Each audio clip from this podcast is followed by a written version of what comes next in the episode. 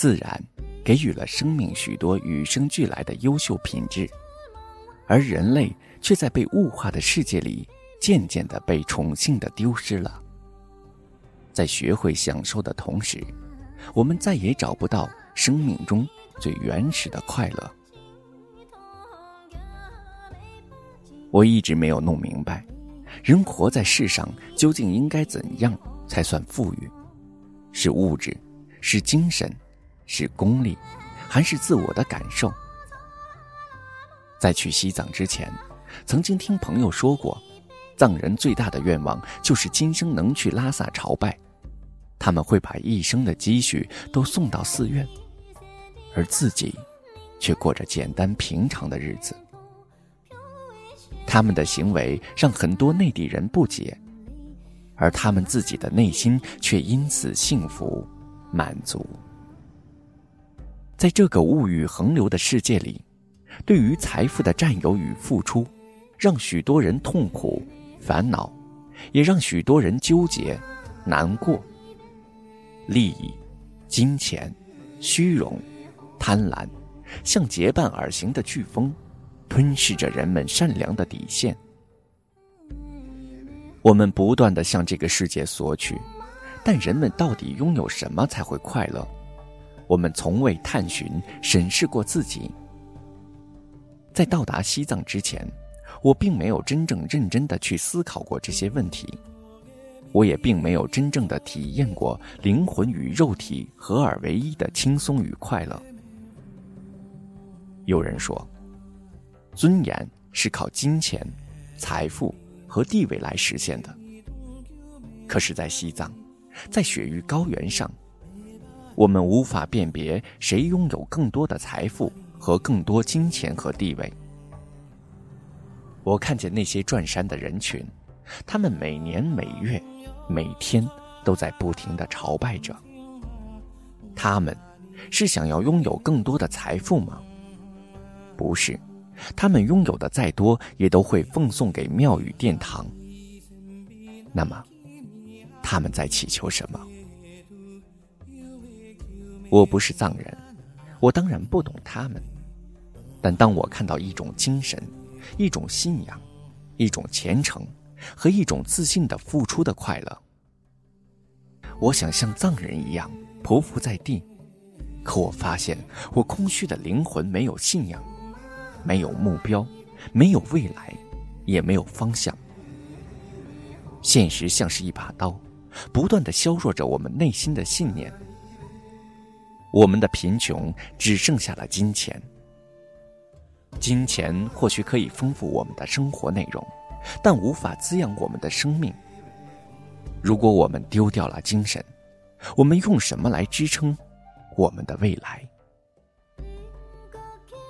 站在西藏的土地上，我问天，问地，问自己：我们的家园，我原本草木葱茏、繁花似锦的家园，为何荒芜一片？是什么让新的草原一天天的变成沙漠？是什么让我们的灵魂一无所有？问到心痛，才知道，我的屋脊早已被人偷换了大梁。我的追求，我的自由，我的似乎还在不断呼唤着我的灵魂。什么时候被沉甸甸的利益压得抬不起头？站在高原之上，踏着厚实的土地，嗅着稀薄的空气，我时而清醒，时而迷茫。我悄悄地让自己融入拉萨山下转山的人群。我不断的行走，不断的想象，我想修复一种信念，我想用行走来告诉自己，我的内心还有梦，还有远方。我不敢肯定我的行为是否怪异，我只想远离那些被扭曲的现实和观念，我只想让生命中那些最初的美好永驻在心。如果生命需要滋养，我想可以用来滋养生命的，注定不是金钱和财富，一定是一种更强大的精神和力量，有些平庸是可以拥有高尚的灵魂作为代价的，而有些辉煌则以截取短暂的生命之光为之点燃。你看那高耸入云的喜马拉雅，它从来不向世人宣告它的圣洁与伟大，而朝拜它的灵魂，千百年来，从未断绝。一直以来，我的心早已失去了梦想。可当我面对那苍茫的雪山时，我突然发现，原来我心底的梦，一直没有失去光泽。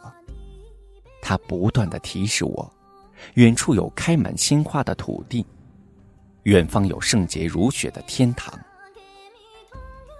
我想，若心真能静如止水，那么不管我身在何处，都将。心在远方，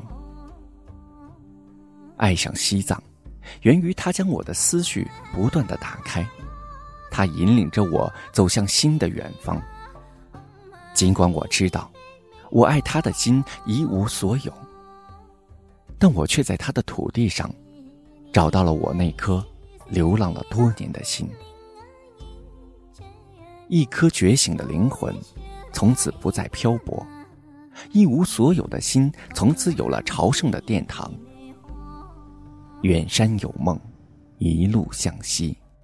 有些人是没有灵魂的，所以他不需要信仰、信念和坚持不懈寻找的过程。他的生命没有良心深处的痛苦忏悔，没有爱恨纠葛的艰难抉择。他们如黑暗中奔跑的风，没有光芒。没有色彩，没有意义。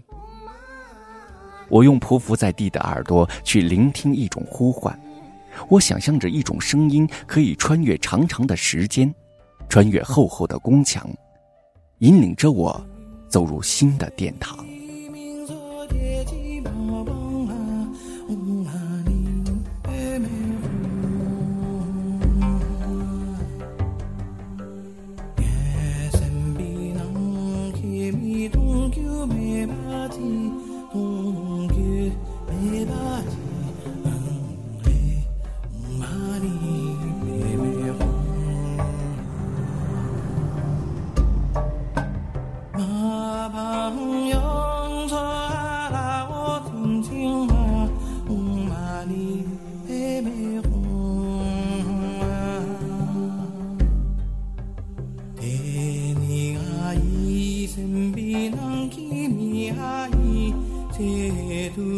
You make you make